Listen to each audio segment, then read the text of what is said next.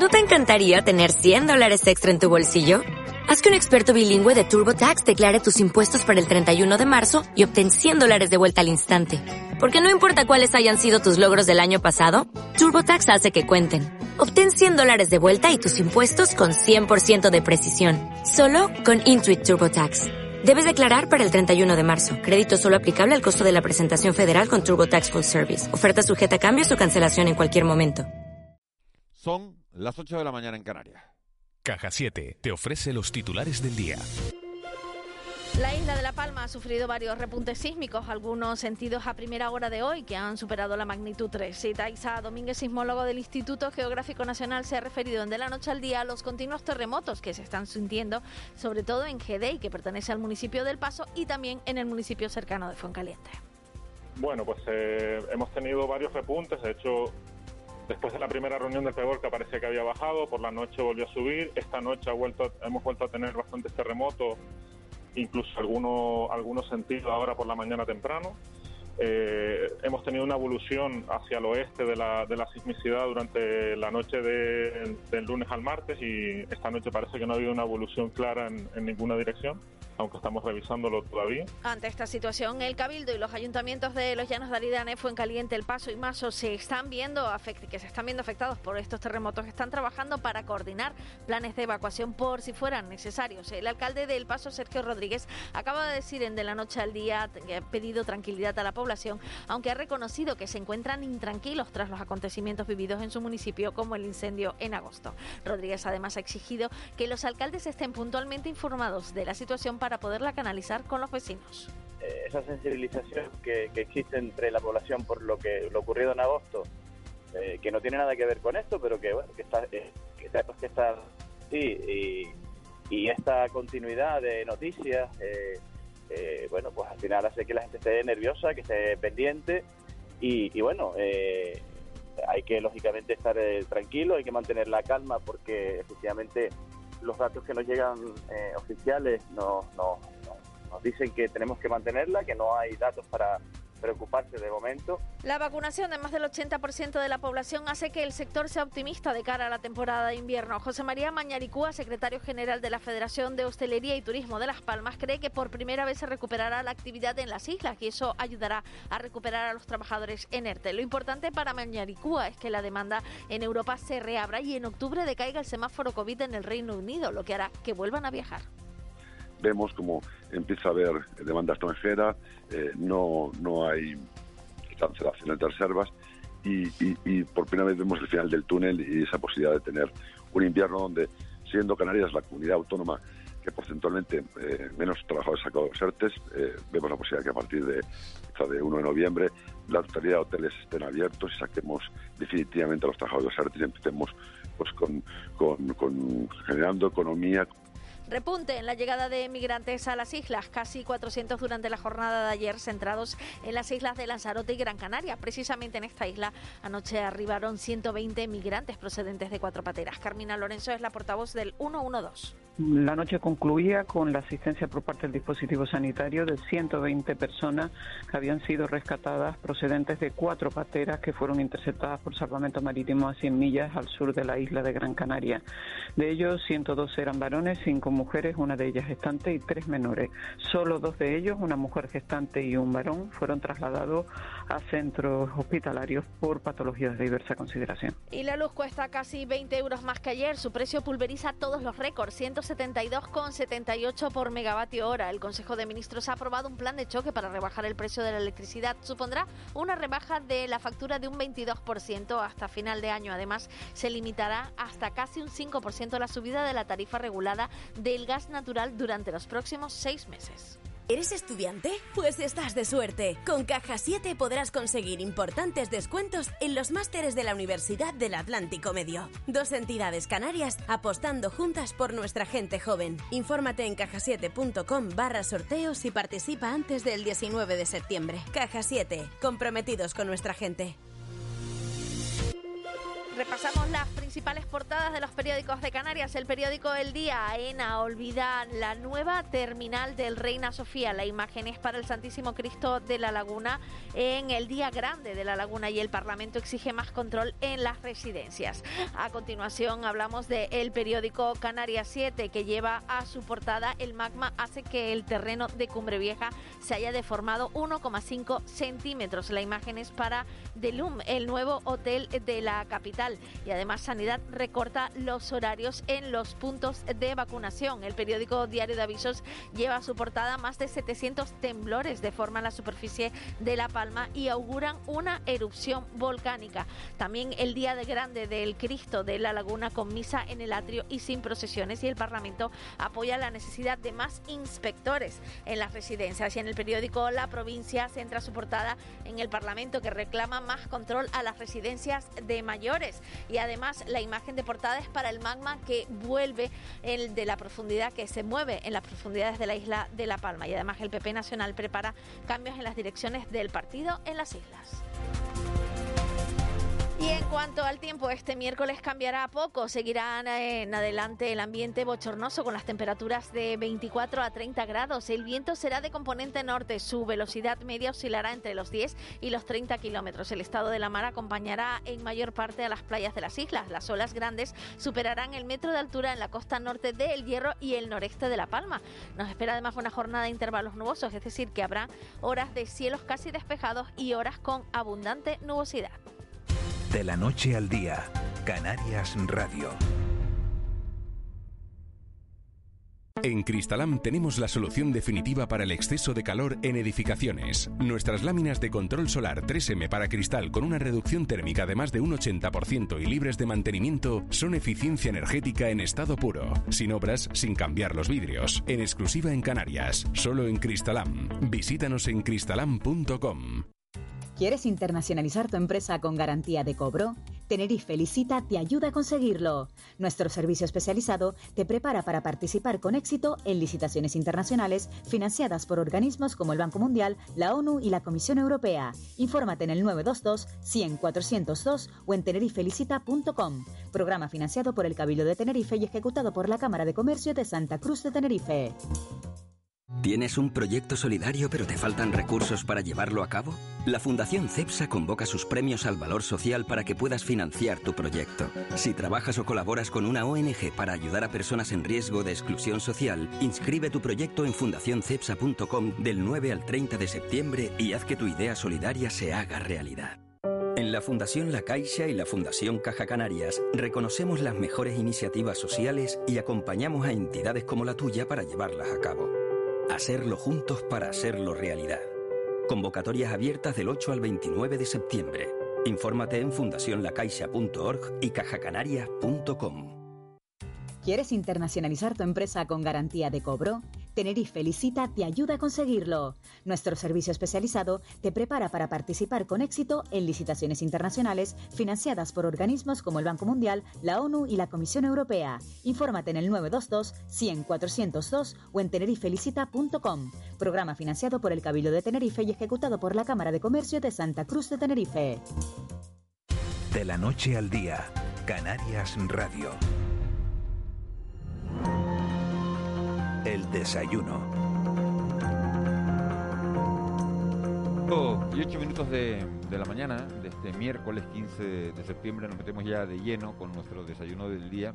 Y hoy, después de mucho batallarlo, hemos conseguido que nos acompañe en nuestros estudios el, el delegado del Gobierno de España en Canarias, eh, los ha atendido mil veces, siempre que, que lo hemos requerido por, por teléfono, pero... Menos no- mal que lo dices, sí, si no sí, sí, que- sí, sí, no, no, no. Pero no día. habíamos tenido la suerte Buenos días. eh, de que nos acompañaran estos estudios, Anselmo, Anselmo Pestano. Muy buenos días. Gracias de verdad por aceptar la, la invitación. Sabemos que tiene una agenda apretada.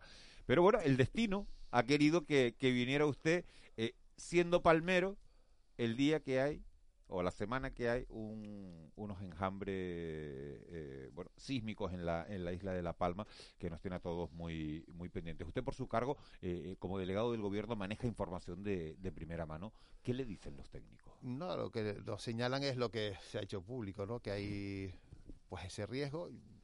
Yo fui presidente del Cabildo cuando se produjeron dos enjambres también, eh, muchísimos terremotos pequeños.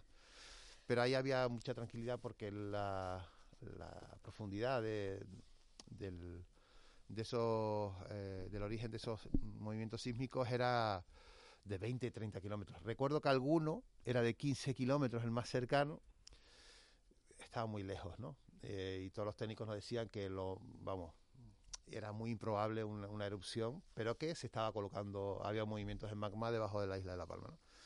Ahora la profundidad es mucho más cercana, eh, estamos hablando de terremotos que, como vemos en esta madrugada, de 6 kilómetros de profundidad, hemos visto estos días de 5, de 4 incluso algún día. Eh, en fin, en cuanto a probabilidades, lo más, eh, lo que nos dicen es que lo más probable sería que no hubiera un, un volcán, ¿no? Pero existe una probabilidad que se ha incrementado porque esos datos te indican, también los de emisiones que nos, nos va facilitando un volcán, eh, y entonces hay que estar, pues, simplemente alerta, que la, población sepa que, bueno, que está ocurriendo eso, transmitir esa información a los responsables públicos también, para tener al menos prealertados eh, eh, pues los recursos Hoy, que hoy, activarse para, para en, el caso que se produzca ese evento, que ojalá no se produzca. ¿no? Hoy hay, una reunión a, a, las 10 de la mañana eh, del Pevolca. Eh, la, la, del otro día, la de antes de ayer, duró más de tres horas. Hoy la reunión será a la, a las 10 de la mañana. Eh, le pregunto, delegado, ¿qué actuaciones esenciales contemplan los planes de, eh, de emergencia en caso de que se produzca un, movimiento sísmico de consideración, una erupción? ¿Saben los alcaldes exactamente lo que tienen que hacer? Bueno, está la comunidad autónoma, que es el, la responsable en este caso de, de la activación del plan. Eh, el, el, comité científico, ahí sí tenemos bastantes representantes de la administración del Estado, pero en la parte científica, eh, fundamentalmente es para enfocar eh, esa alerta ¿no? y decir que, en qué grado de, alerta debemos estar.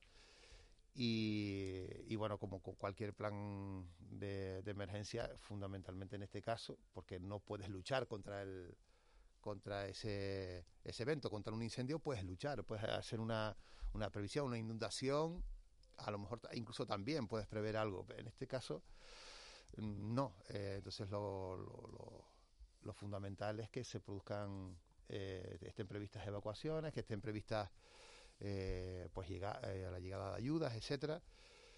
Mm, pero bueno, yo espero que no, que, ¿Han activado ustedes la petición para, para el satélite Copérnico? Sí, nos lo pidió el Instituto Geológico y Minero y bueno, es un recurso europeo que está a disposición de comunidades autónomas y del Estado en, este caso es un instrumento potente desde el punto de vista científico para detectar eh, la evolución del, con, a través de mapeos y de, y de programas eh, potentes el, y con satélites, ¿no? con el apoyo de satélites, de ver cómo cómo pues se está comportando la corteza terrestre, ¿no? La, superficie de la Tierra en el caso de la isla de La Palma y qué deformaciones se pueden estar produciendo, mínimas, incluso mínimas que te pueden dar, dar información, ¿no? Señor Pestana, eh, anoche volvieron a llegar eh, pateras. Eh, estos días leemos en la prensa que ha habido. el día de ayer. Sí, 11, 11 pateras ayer. Con un total de. Algo menos de 400, 300 y pico personas, sí. Las cifras hablan de 785 fallecidos, es la cara más dura en la ruta canaria en, en, 2020.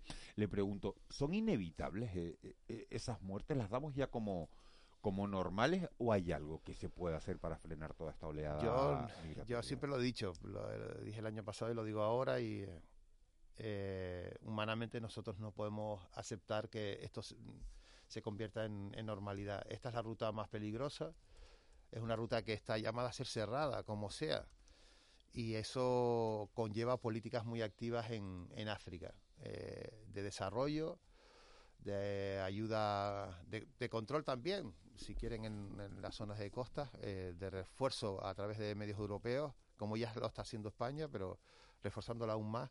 Pero también siendo generosos porque Europa necesita mano de obra. Es que la, el, el, el, dato también relevante, ¿no? Es que Europa necesita mano de obra y necesita eh, población joven que la ayude a superar una crisis demográfica muy importante que tenemos en Europa y hay que ser más generosos en los, en los cupos, en los visados de trabajo, etcétera, que permitan eh, que la gente vea que hay una forma legal de salir razonable, con unos cupos razonables y que con una determinada formación, con, porque ahí hay que enfocarlo a los mercados laborales, eh, tienes la posibilidad de llegar a Europa. Y, y humanamente yo me resisto a que aceptemos que esto tiene que ser la normalidad. No, no lo puede ser y no nos enteramos de, de muchas muertes. Sabemos de algunas, pero lo hemos visto con la llegada de, de cayucos mauritanos a, la isla de Tobago, eh, con 15 fallecidos en cada una de esas dos embarcaciones y son gente que también perdió la vida en, en esa ruta. Lo que pasa que no y porque se encontraron ahí sabemos que por un por un móvil, ¿no? Por un, por, un, por, un, por, un, teléfono móvil. La semana pasada se conoció una sentencia de delegado en la que le dan a ustedes, a la delegación del gobierno, la razón para bueno para haber frenado hace un año eh, las eh, los desplazamientos de determinados migrantes que llegaban a Canarias hacia, hacia la península. La verdad que usted recibió muchas críticas por, por aquello, por permitir los desplazamientos entre, entre islas y ahora esa sentencia eh, le da la razón por las circunstancias especiales que se vivían eh, a, a, cuenta de, de la pandemia. ¿Lo considera una victoria moral? Bueno, nosotros lo explicamos.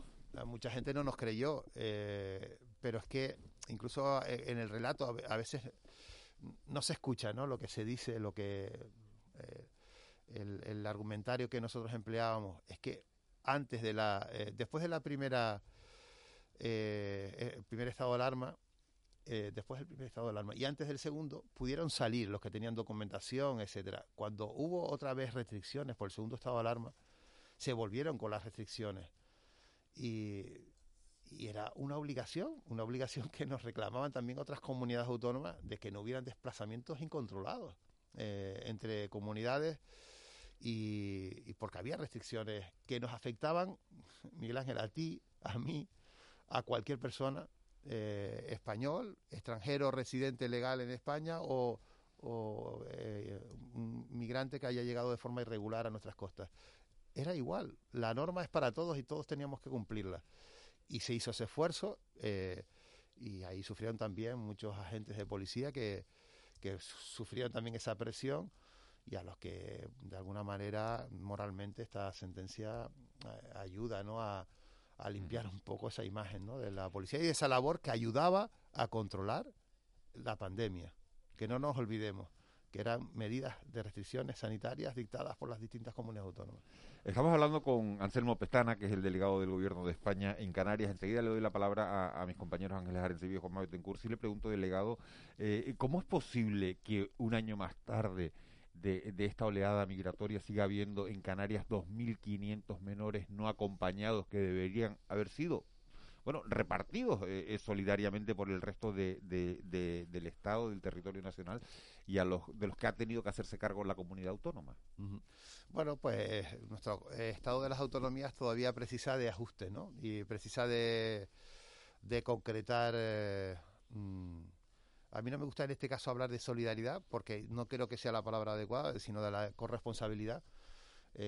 Canarias o Andalucía, otra comunidad autónoma, y además gobernada por otro, otras fuerzas políticas, eh, no, eh, no deben ser condenadas a, recibir, a, mantener y hacerse cargo de los menores acompañados que llegan a, su, a sus costas porque son eh, costas que son fronteras de nuestro país.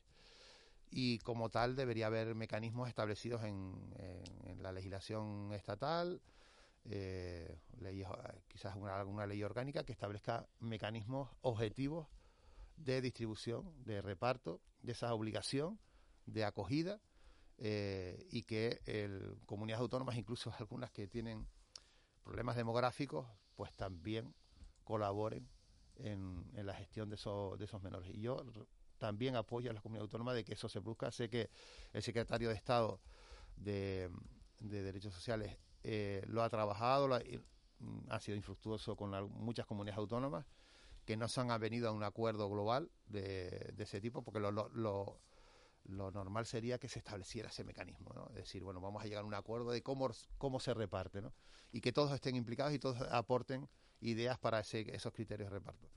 Eh, eso no, ha, no ha ocurrido, ni con financiación, incluso aportando financiación el Estado y me temo que lo que nos queda es que la legislación contemple ese, ese criterio eh, y con mecanismos objetivos de, de, distribución y haremos con eso, mm, fortaleceremos nuestro estado de las autonomías, dado que no hay esa voluntad de, de, acuerdo, pues que el acuerdo se imponga al final en una legislación que todos debamos cumplir. ¿no? Cuando las cosas no, fallen, no, no fructifican de forma normal con acuerdos, pues tiene que la legislación buscar soluciones porque no es justo que Canarias eh, asuma ese, ese, ese, tremendo reto de, de, la gestión, del cuidado, de la educación de, de un número tan elevado de menores. Eh, buenos días, delegado. Buenos días. Pasan, pasan los años y, y, y, la situación mm, no se resuelve, ¿no? La situación me refiero a esto que estamos hablando de migración ilegal, estas cuestiones a las que usted se ha referido. Eh, eh de los últimos meses, eh, ¿de dónde están llegando los inmigrantes? ¿Cómo? Porque eh, este fenómeno eh, a lo largo del sí. tiempo sufre mm, sí. variaciones, ¿no? Eh, ¿qué, ¿Cuáles son las últimas noticias de los últimos que están llegando, los últimos meses, y en qué medida la pandemia está afectando también a la inmigración y en qué medida debe preocuparnos ah. la situación de la pandemia ahí al lado? Sí, bueno, eh, vamos a ver, el, sabíamos que esta, esta época del año, esta, este último cuatrimestre del año, es en la época de las calmas en, en la mar que rodea Canarias y que eso facilita, hace, entre comillas, más segura eh, o, menos de menos riesgo la llegada a, a nuestras costas, ¿no? Y que igual que pasó el año pasado y ocurrió históricamente, es el periodo en el que más llegadas eh, teníamos previsto que pudieran llegar, ¿no? Que, eh, ¿De dónde llegan? Pues en este tiempo, igual que el año pasado, fundamentalmente llegan de la costa del Sáhara y del sur de Marruecos, ¿no? pero fundamentalmente de costa, costa del Sahara. ¿no?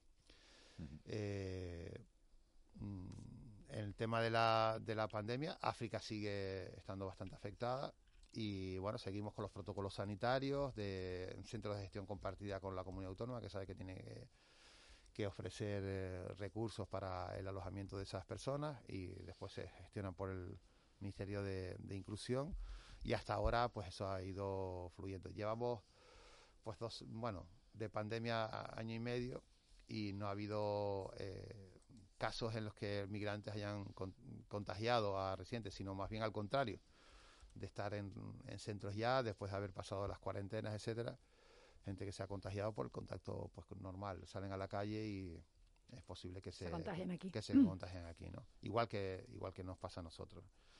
O sea que en ese sentido hay protocolos sanitarios importantes y pero sí eh, vuelvo, a, vuelvo, a, insistir, ¿no? Vamos a tener unos meses duros de, de llegada de, de, migración, lo estamos viendo ya en el mes de septiembre. Es verdad que se han anticipado un poco las, las calmas frente al año pasado, que llegaron más bien en octubre y noviembre.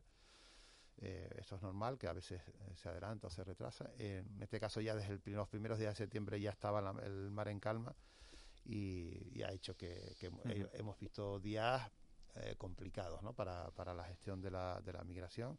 Es verdad que hoy hay más recursos, mmm, pero tampoco descartable que tengamos algún día alguna tensión mmm, importante por la dimensión del fenómeno. ¿no? Y, eh. Pero tenemos recursos para atenderlos y, y, apoyo y protocolos. En fin, se, las cosas se han afinado. Seguimos teniendo algunos, algunas deficiencias que se van poco a poco corrigiendo y, y mejorando eh, un asunto que es comple complejo, muy complejo.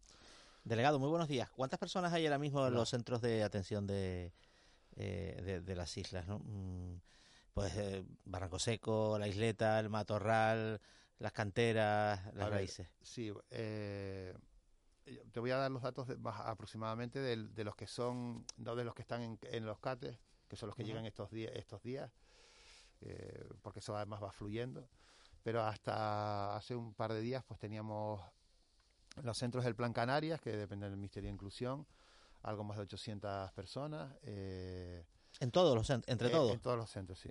Eh, otros 800 y tantos, casi 900 en centros de gestión compartida de, con la comunidad autónoma. Esos son para contactos y para positivos de COVID. Uh -huh.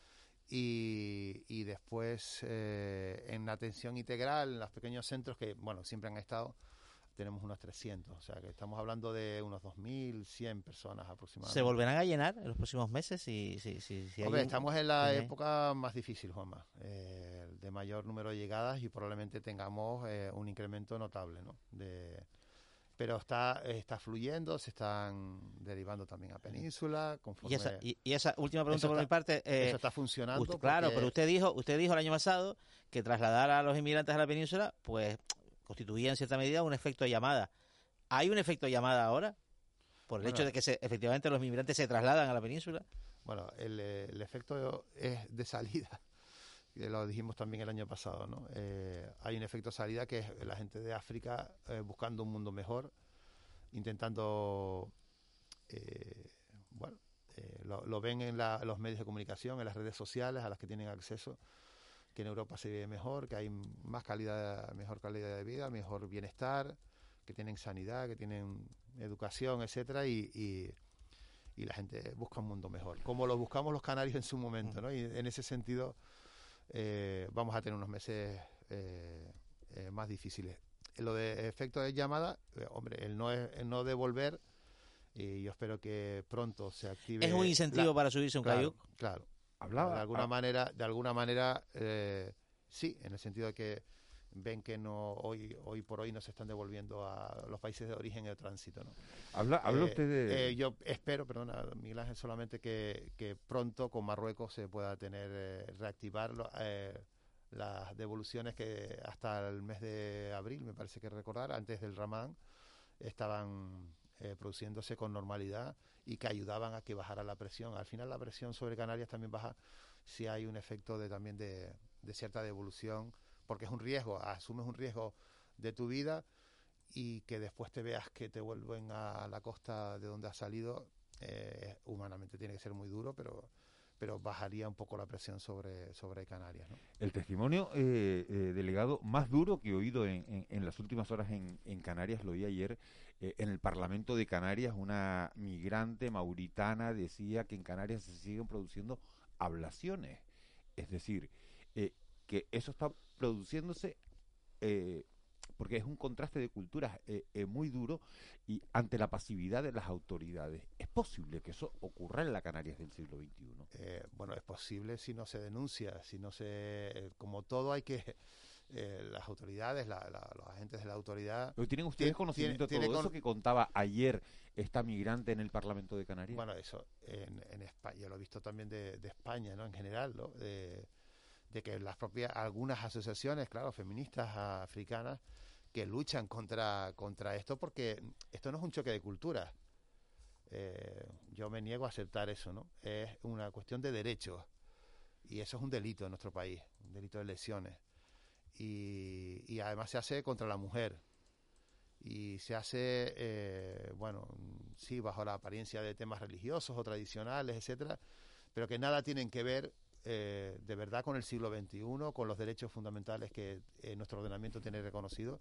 Y para luchar hay que denunciar, hay que saber.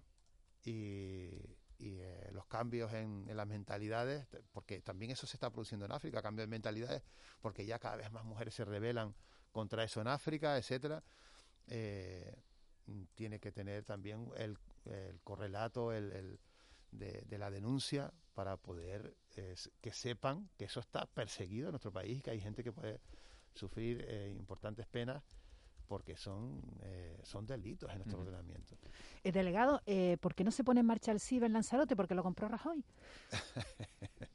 Vamos, el, el, CIBE, como saben, de, hubo, había desacuerdo con, con las autoridades locales sobre la ubicación. El Consejo de Ministros adoptó este año un acuerdo de, definitivo de imponer eh, la ubicación. Eh, después hemos estado, pues se habló con las autoridades locales y se logró un acuerdo de afinar, ¿no? En, en el mirador de Guinate donde se instalaban. Se ha procedido a una licitación eh, que ha ganado una empresa y que tiene adjudicada hasta y fecha para hacerlo, tenían cuatro meses, hasta el 3 de diciembre para instalar ese, ese es bueno poner en funcionamiento esa instalarla y ponerla en, funcionamiento eh, es casi ridículo no la, las declaraciones de algún miembro pero ya empezó la obra porque no tampoco es una cosa para reírse delegado con, no no yo no me río eh, eh, me, río del titular. me río del titular. Sí sí sin duda. Más tardaron otros que tuvieron tres años para también para hacerlo y no lo hicieron ¿no? aquí se intentó los acuerdos con las corporaciones locales y al final es este gobierno el que ha adoptado un acuerdo de Consejo de Ministros imponiéndose sobre las autoridades locales y, y después lleva un procedimiento de contratación. Pero esa obra, por ejemplo, que ya está adjudicada... 3 de diciembre. ya- pero tiene que estar acabada, pero ya empezó. Sí. No, digo yo que... No, tiene, tiene, el contrato está firmado, está adjudicado y, y- y lo que me informan en el ministerio es que hasta 3 de diciembre tiene la empresa para, para instalarlo ¿no? y para poder tenerlo en funcionamiento. Ojalá sea antes, pero, pero tiene el plazo contractual ese, ¿no? Eh, Una delega- licitación abierta, vamos. Eh, delegado, eh, una cosita que, que, me, que me quedó la duda eh, del tema del... de- El Ciber de- Lanzarote, eh, el Ciber Lanzarote está funcionando. Solo es una zona concreta del, eh, de la isla en la que necesitamos ese apoyo, que también tenemos eh, medios móviles para, para suplirlo si así la, eh, la gestión de, de este fenómeno lo, lo precisa. Tenemos un Ciber móvil en Canarias también. En fin, eso son... Perdóname. Sí, no, le quería preguntar por una cosita, una duda que me quedó de, de la conversación de antes sobre el, el- el fenómeno de, de vulcanismo en, el- en La Palma. Usted decía que eh, siendo usted eh, presidente del Cabildo también había vivido un, un episodio. Dos. Dos episodios. ¿Se llegó a, a- a poner el semáforo en amarillo? No, no, no. O sea, No, que en no. los últimos eh, 30 años, eh, ¿cuántas veces se ha puesto el, el No, semáforo? que yo recuerde, eh, que yo recuerde, en fin, que puedo tener alguna laguna, eh, nunca. Nunca. Yo tenía cinco años, vi el Teneguía, fui con mi familia a verlo, eh, de una montaña cercana, que impresiona, me impresiona el, el verlo, es una- un recuerdo inolvidable que siempre estará ahí en la memoria, casi el primer recuerdo así de mm, importante de, de la vida de uno. Y, y bueno, esperemos que no, no lo veamos de nuevo. Teniendo al, delegado del gobierno, aquí estamos en la recta final de la, de la entrevista, sí le quiero preguntar, eh, señor Pestana, ¿Canarias es una tierra eh, segura? ¿Cómo estamos en el ratio de delitos por habitante en comparación con otras autonomías? Y si tenemos, le quiero preguntar también los policías y los guardias civiles suficientes para garantizar esa, esa, esa seguridad. Bueno, se han incrementado los, los recursos de, personales eh, del Policía Nacional y Guardia Civil en Canarias en los últimos años. Eso es un dato positivo. Eh, Canarias en la serie histórica de, de la ratio de delitos eh, por mil habitantes eh, está prácticamente en la media nacional y es la menor en la serie histórica de, de los últimos 11 o 12 años, me parece recordar. Eh, o sea, son datos que van en evolución positiva. De hecho, este año sigue bajando eh, y, bueno, son datos provisionales, obviamente, ¿no? A pesar de que se, está activando la economía, pues sin embargo, eh, es verdad que el sesgo de los delitos están siendo otros. Eh, cada vez delitos tecnológicos eh, avanzan más, fraudes a través de Internet, de tarjetas bancarias, de bueno, va cambiando la figura de- también de- del delincuente, ¿no? Pero Canarias es, un, como sabes, una tierra segura y nos visitan precisamente también, no solo por el clima, sino por ser una, una tierra segura, no solo en, en materia de seguridad pública, sino también sanitaria, etcétera, ¿no? Y eh, eso son de las mejores cosas que podemos también presumir. Y en este caso incluso vamos igualando. Y eso que la ratio se calcula sobre la población.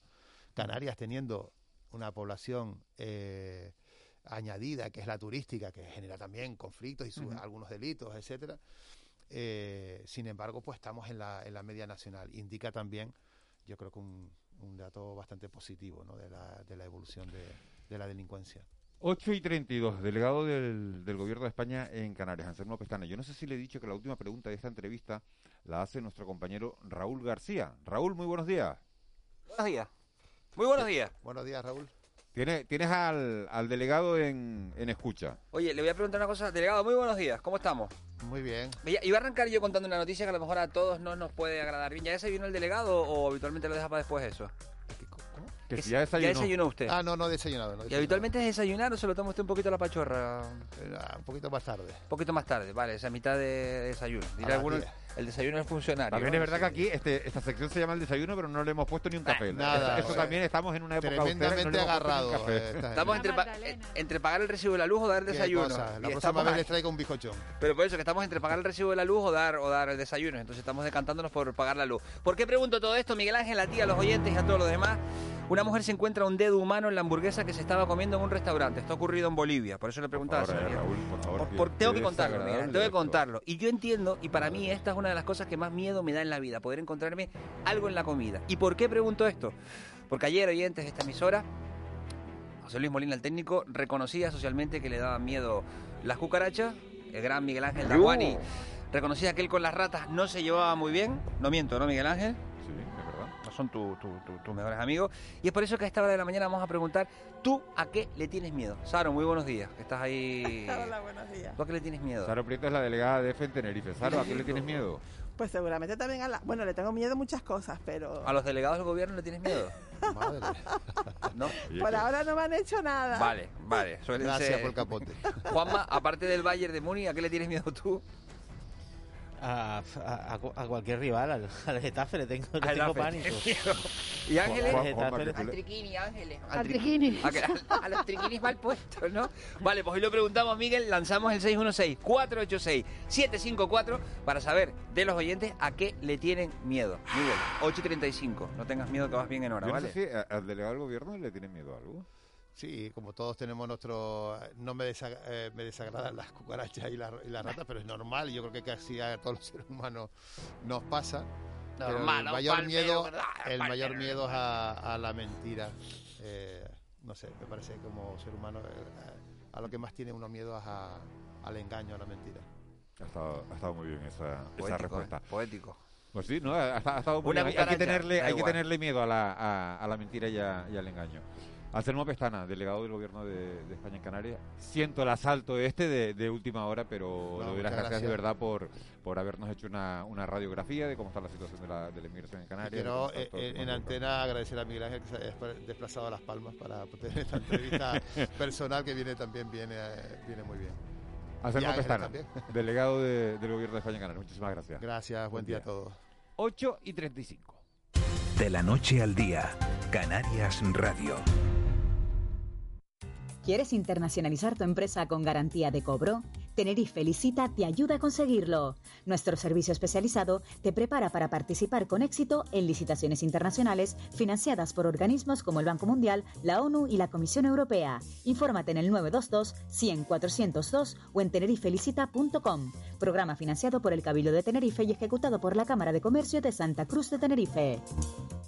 Me llamo José Manuel Pavón y soy médico de urgencias en un hospital. Ni el móvil, ni la forma de vestir, ni tus amistades. No permitas que te controle. Ante la violencia de género, no estás sola. Cuenta conmigo. Esta pandemia la vamos a sanar entre todos. Servicio Canario de la Salud. En Cristalam tenemos la solución definitiva para el exceso de calor en edificaciones. Nuestras láminas de control solar 3M para cristal con una reducción térmica de más de un 80% y libres de mantenimiento son eficiencia energética en estado puro, sin obras, sin cambiar los vidrios, en exclusiva en Canarias, solo en Cristalam. Visítanos en cristalam.com. Todo el mundo tiene su menú favorito en McDonald's y Aitana tiene el suyo. Disfruta por tiempo limitado de su menú completo por 9.90. Una CBO con extra de queso, patatas con ketchup, McNuggets con deliciosa salsa barbacoa y mini McFlurry de Oreo con caramelo. Y descubre más sorpresas en nuestra app en McDonald's. De la noche al día, Canarias Radio. El mentidero.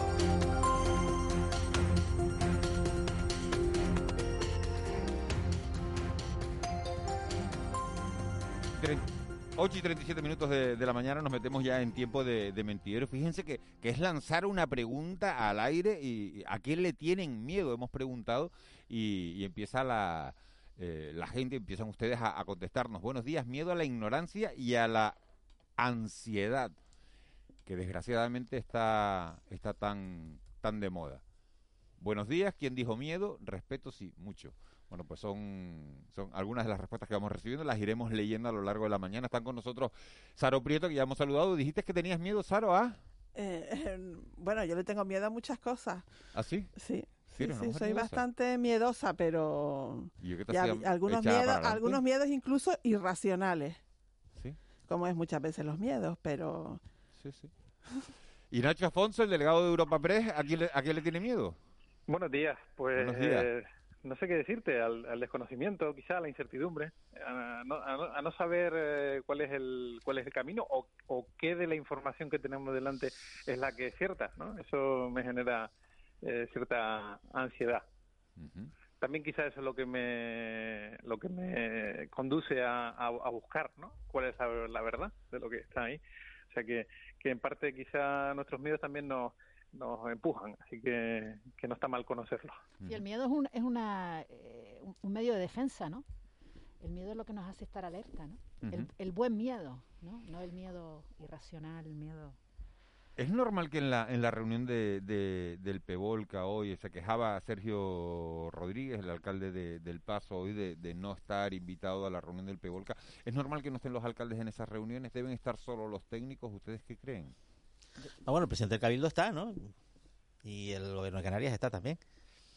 Entonces, claro, hay como dos planos, ¿no? Un plano más institucional y otro más puramente técnico, ¿no? Do- Donde, donde, donde se coordinan. Pero luego el Cabildo es que tiene competencias en materia de seguridad.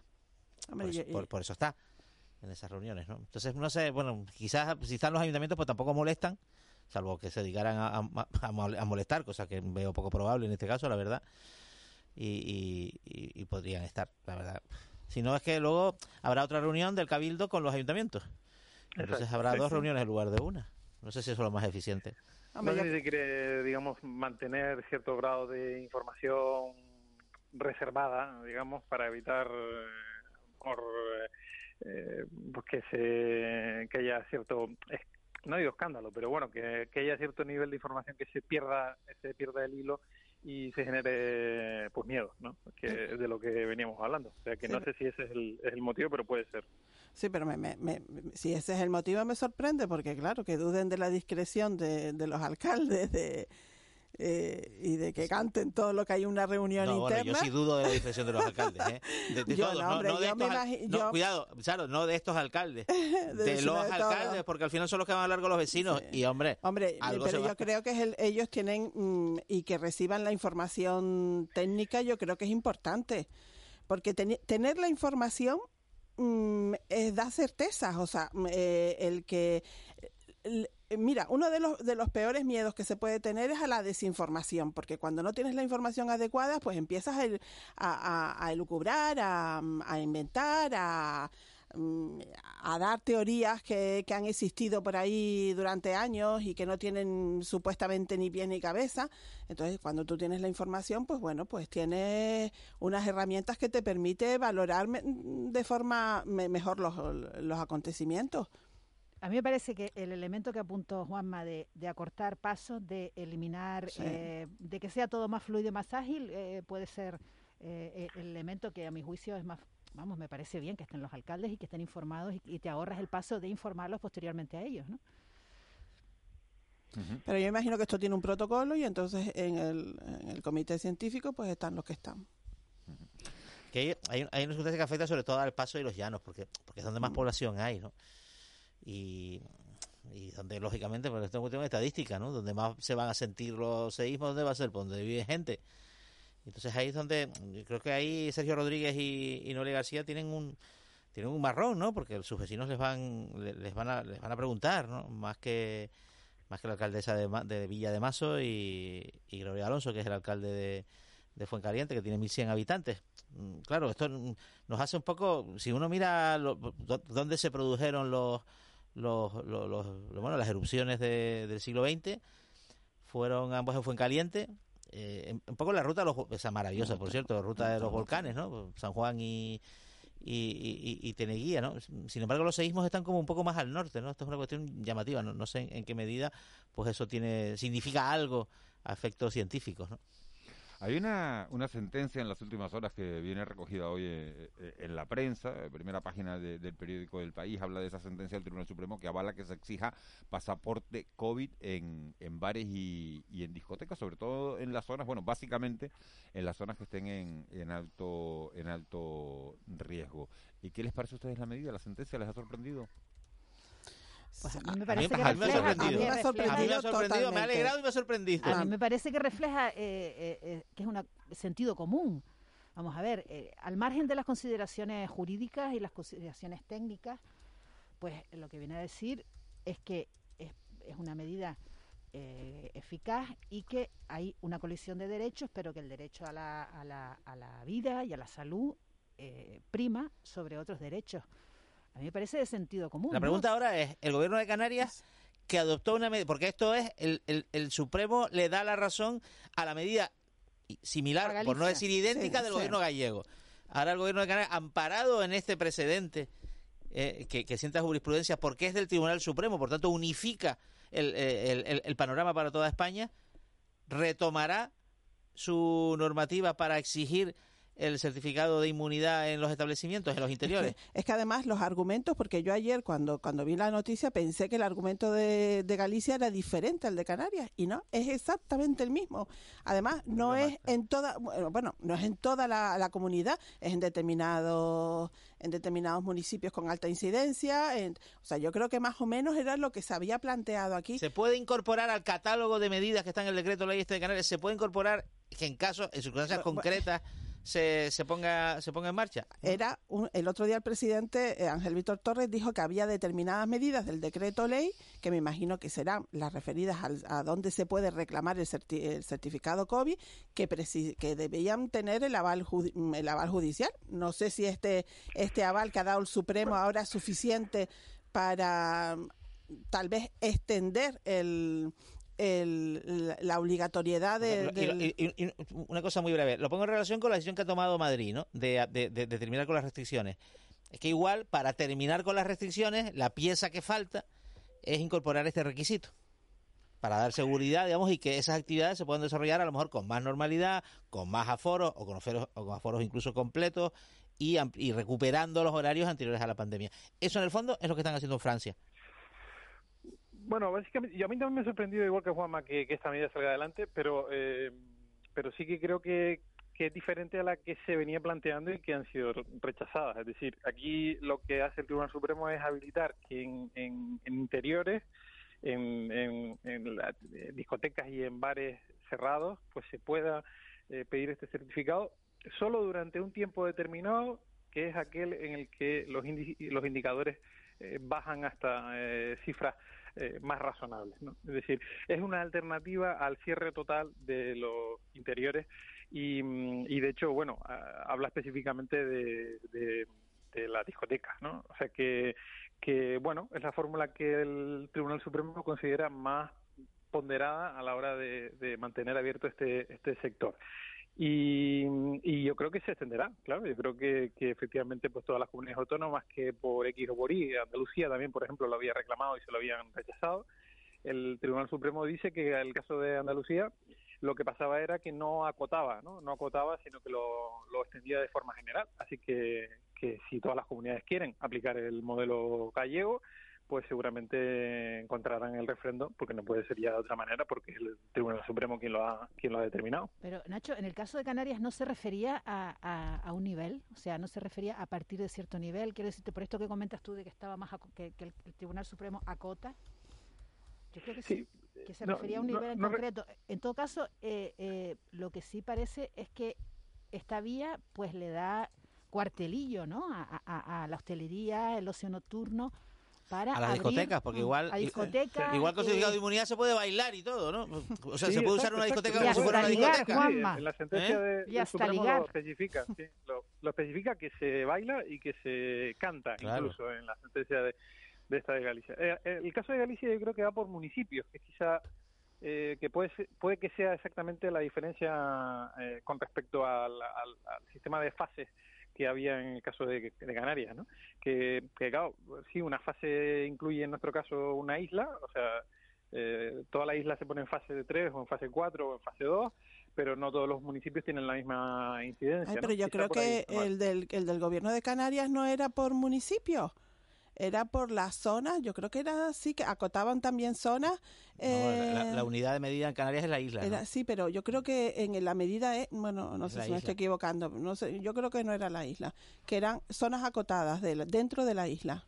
Bueno, no, no quiero dejar de, de- de tocar otro asunto. Eh, ¿No les llama la atención que justo el día después al que el Consejo de Ministros eh, decida recortarle a las eléctricas 2.600 millones de euros en que dice que, que- que se los va a recortar de los beneficios de las eléctricas para derivarlo hacia la rebaja de la factura de, lo- de los consumidores, nos encontremos con, con, con un nuevo precio disparatado por completo, 20 euros más caro incluso el megavatio hora de los récords que ya se estaban pagando? Mira, le hicieron esta, esta misma pregunta a, a la ministra. Ah, pues no, no, no, no, la- Y- no lo había oído, la y verdad. Sí, escuché la, la respuesta que ella eh, daba datos de cómo ha subido en otros países del- de, nuestro entorno, en, en- en la Unión Europea.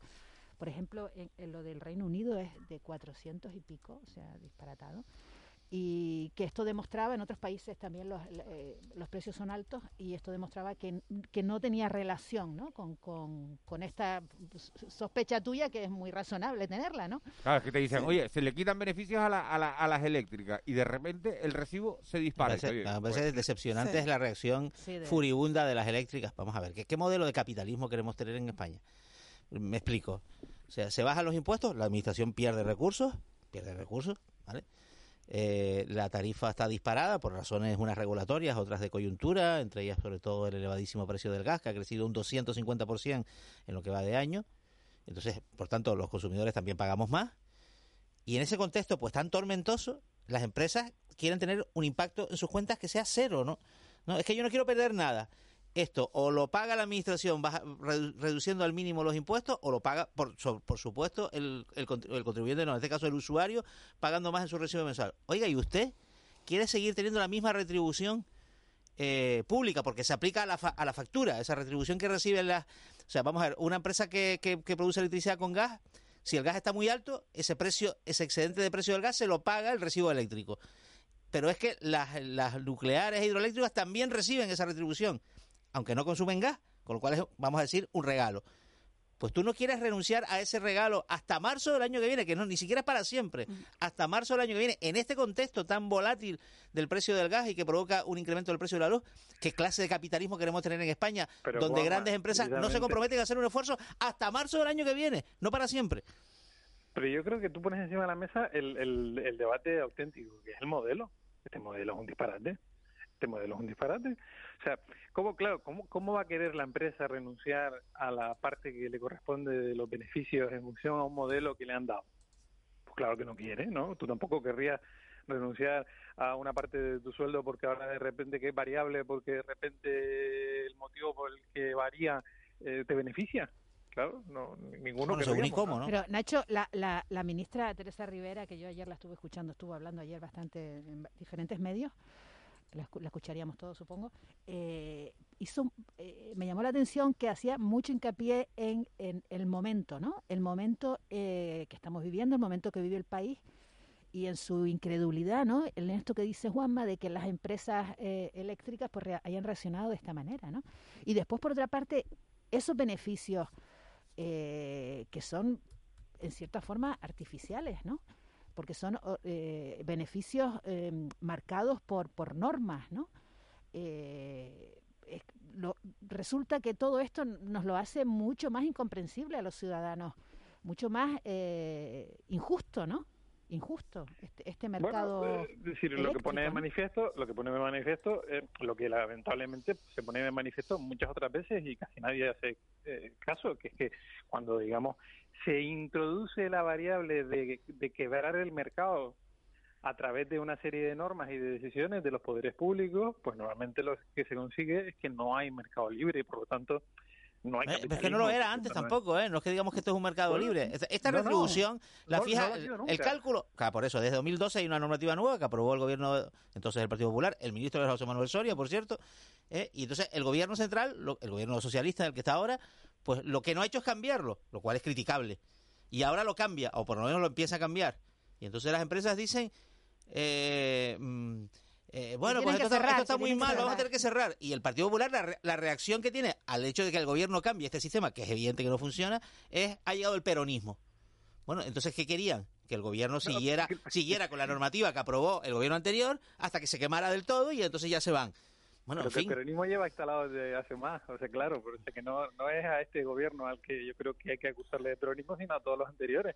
¿no? Eso, eso para mí está claro. Yo creo que, que, pero evidentemente yo le critico a este gobierno que, que va a seguir ahondando en un modelo en el que seguramente las anomalías que estamos viendo ahora se siguen produciendo. Y si no, estas otras diferentes. Porque cuando, cuando se, se empeña el poder político en meter las manos en cómo se compone la oferta y la demanda y por lo tanto el mercado, que al final el mercado no es más que eso, el cruce de oferta y de demanda, no en controlar que se cumpla, ¿eh? que para eso está sino en meter las manos en el caso, pues se consiguen los efectos que como no, pero, sí, pero, pero, Nacho, pero Nacho, eso, eso, que tú dices sí, que vale claro, para casi todo, sí. que vale para el mercado textil, uh -huh. para el mercado hasta en el caso del sistema eléctrico que está tan regulado eh, no, no- o sea, nunca ha existido una situación de, digamos, de, de- de- de mercado libre, ni probablemente Es pueda un existir. servicio esencial y tiene un, Ni, un tampoco- ni tratamiento probablemente, ni probablemente pueda existir, ¿no? Es que yo creo que al final cualquier medida que se tome, al final terminará pagándolo, porque la reacción de las eléctricas, al final la terminaremos No, pagando no, los ciudadanos. en este ¿Tú caso no, crees? fíjate, no, ¿Tú porque ellos no lo no? pueden trasladar. Esta pérdida ahora que les produce... lo pueden trasladar a la no, factura. No lo pueden trasladar a la factura. Por eso la No sé, factura se supone que va a bajar. Efectivamente. Otra vamos cosa es que a el precio verlo. del gas siga subiendo y eso Y ya vamos ahí a verlo, vamos a estamos verlo. un poco todos en manos de Putin y del gobierno de Argelia. Mm. Yo estoy con Saro, y cuando no te lo cobran por un lado, te lo Te cobran, lo cobran por el otro. No, es que no lo sé. Yo No no, me lo sé, creo. si me Yo no me lo creo. Y con la subida. El, el- Ojalá Juanma tenga razón en esto, Ojalá, Saro. Ojalá, ojalá. Juanma tenga razón, pero pero no sé, estoy un poquito co- contigo. Eh, ¿Les ha valido a ustedes la, la respuesta que ha dado el Parlamento de Canarias a ese informe de la Diputación del Común sobre el estado de los centros de mayores? Al final se ha quedado en que hay muy pocos técnicos, de que inspectores, de que solo hay un inspector por cada 46 centros de, de mayores y que claro, que así casi es imposible controlarlos a todos. Hay Mira, centros que en en 10 mi años no han tenido. Entonces, claro, Ángel, es años, verdad, es hay, que- algunos, hay algunos que son responsables y cumplen a pesar de que no los fiscalicen.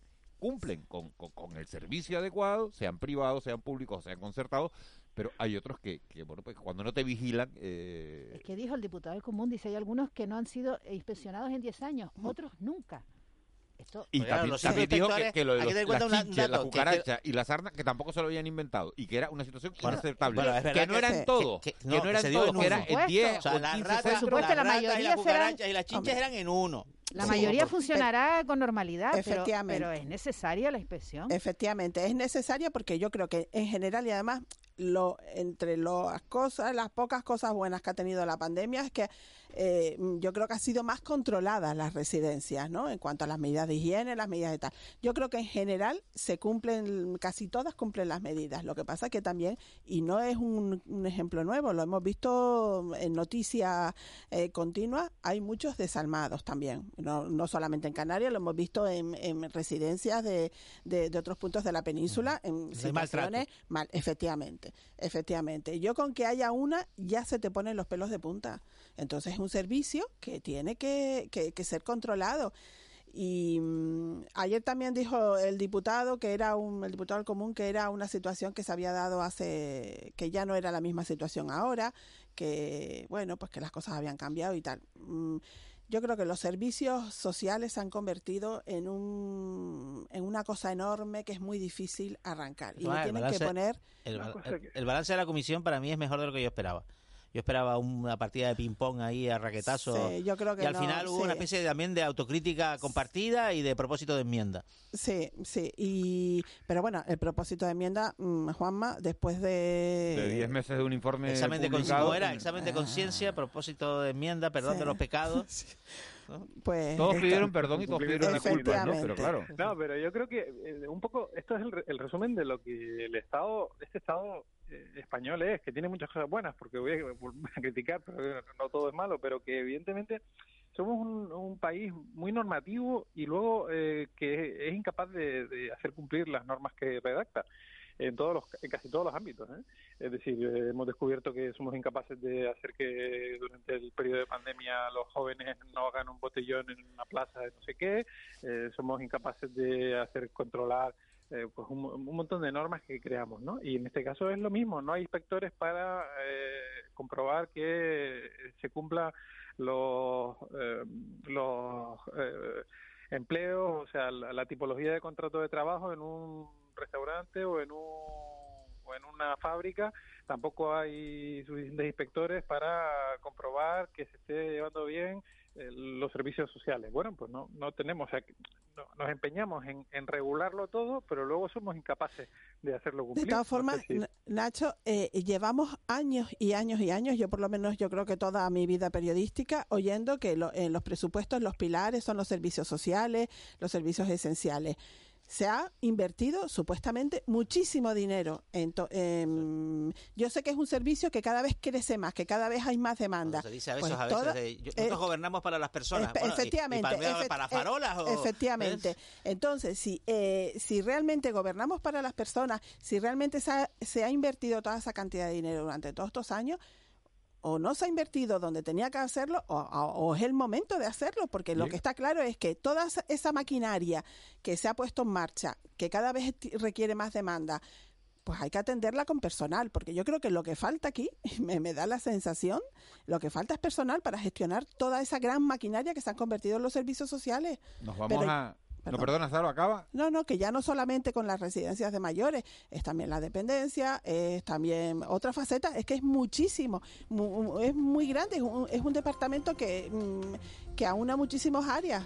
Está, estamos terminando. Juanma Betancourt eh, eh, se acaba de publicar que el juzgado abre eh, juicio oral contra el viceconsejero de Economía de Ángel Víctor Torres, con, contra Blas Acosta. Sí, ¿no? por su gestión como concejal de urbanismo en Pájara. Es el juzgado número Exacto, 2 Tres años de cárcel se le pide. ¿Qué va a pasar ahora? ¿Va a poder ser, seguir siendo viceconsejero con esta con esta apertura del Pues, juicio oral? pues toca mirar los estatutos del PSOE al respecto, ¿no? Para determinar si, si el partido pues le, le exige que renuncie al cargo. Bueno, nos vamos. Juanma, gracias. Saro, gracias. Venga, Ángeles, beso. Nacho, les dejamos con las noticias de las nueve.